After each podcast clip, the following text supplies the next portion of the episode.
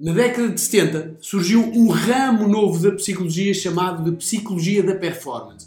Começou a estudar o que separa os especialistas em muitos campos diferentes de todos os outros. Já nos anos 90 do século XX, Kay Anderson Erickson, um professor da Universidade da Flórida, ele juntou todas essas teorias sobre o tema eh, numa única resposta, à qual deu um nome interessante chamado de prática deliberada. Erickson concluiu eh, o seu estudo com a seguinte frase poderosíssima. Ele dizia: Negamos que estas diferenças entre os especialistas experientes e os adultos normais sejam imutáveis. E ele continuava: Em vez disso, argumentamos que as diferenças entre profissionais experientes e adultos normais refletem um período de esforço deliberado ao longo da vida para melhorar o desempenho em um domínio, domínio específico.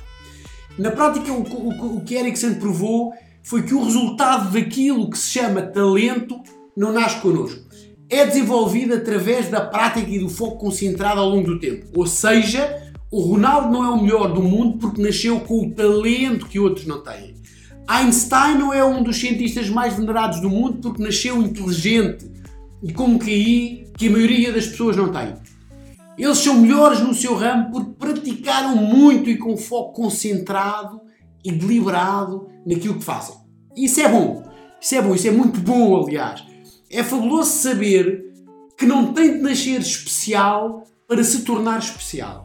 É bom saber que existe um caminho para as pessoas normais como você e eu e que permite nos tornarmos especiais.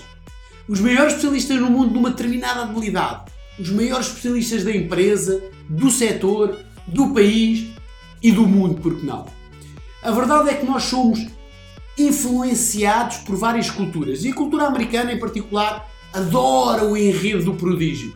Como num filme provavelmente conhece chamado O Bom Rebelde ou O Gênio Indomável, onde o Matt Damon contracena com o Robin Williams fazendo um papel de gênio da matemática que numa discussão acesa com o seu professor, professor de matemática ao, em frente a um quadro enorme de, de ardósia com uma, uma fórmula matemática monstruosa escrita em giz um, que descrevia uma série de problemas que frustram os maiores matemáticos do mundo Matt Damon, no meio daquela discussão, termina a forma num pescar de olhos, olha para o seu professor uh, com, com aquele ar de superioridade de quem está prestes a vencer a discussão e diz: Tu sabes quanto, é que isto, quanto, quanto isto é fácil para mim? Repara, a verdade provada por Erickson e todos os outros psicólogos que o antecederam é que qualquer um pode ser um especialista. Para isso, o que tem que fazer é o que o Erickson chamou de prática deliberada. Identificar a habilidade ou o domínio em que já, em que já tem um desempenho razoável ou que gosta muito e praticar com foco deliberado. Agora, o que é que é prática deliberada realmente? O que é que ela requer? Existem duas componentes principais, duas não, desculpa, existem três componentes principais para se tornar especialista. Em primeiro lugar, é identificar é a identificação daquilo em que, em que se quer tornar no ou na melhor do mundo. Uma forma, uma forma de identificar é saber qual é a habilidade que normalmente foca a sua atenção durante o dia ou que utiliza parte do seu tempo a aprender ou a estudar, ou seja, aquela que realmente gosta muito.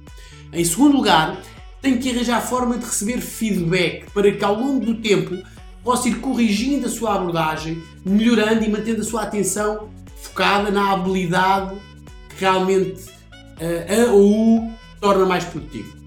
E em terceiro, tem que arranjar forma de utilizar mais tempo a efetuar e a aprender a atividade que escolheu e que a ou vai tornar no melhor do mundo.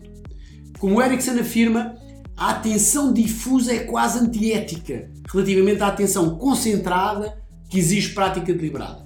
E nos dias de hoje, onde todo o mundo procura a sua atenção, a família, o que é bom, os colegas de trabalho, os chefes, as redes sociais, os clientes, os fornecedores, etc, etc, etc. Sem sistemas, sem métodos e rotinas implementadas para que consiga tornar uh, ou ter tempo de foco deliberado a trabalhar naquilo que a ou vai tornar o melhor do mundo, torna-se impossível lá chegar. Por outras palavras, arrisca-se a ter um grande sonho, o sonho de ser a referência naquilo que faz e terminar a sua vida como uma pessoa, um profissional regular. Mas não tem que ser assim. Por isso, primeiro identifique claramente qual é a atividade ou domínio para o qual quer focar a sua atenção deliberada. Esse é o ponto de partida. Depois disso, pode pensar nos outros dois pontos. Portanto, temos de fazer um de cada vez. Portanto, para si, qual o domínio que quer ser conhecido ou conhecida como a melhor e porquê? Coloque nos comentários. Quem sabe se não vai encontrar alguém na nossa comunidade que possa ajudar.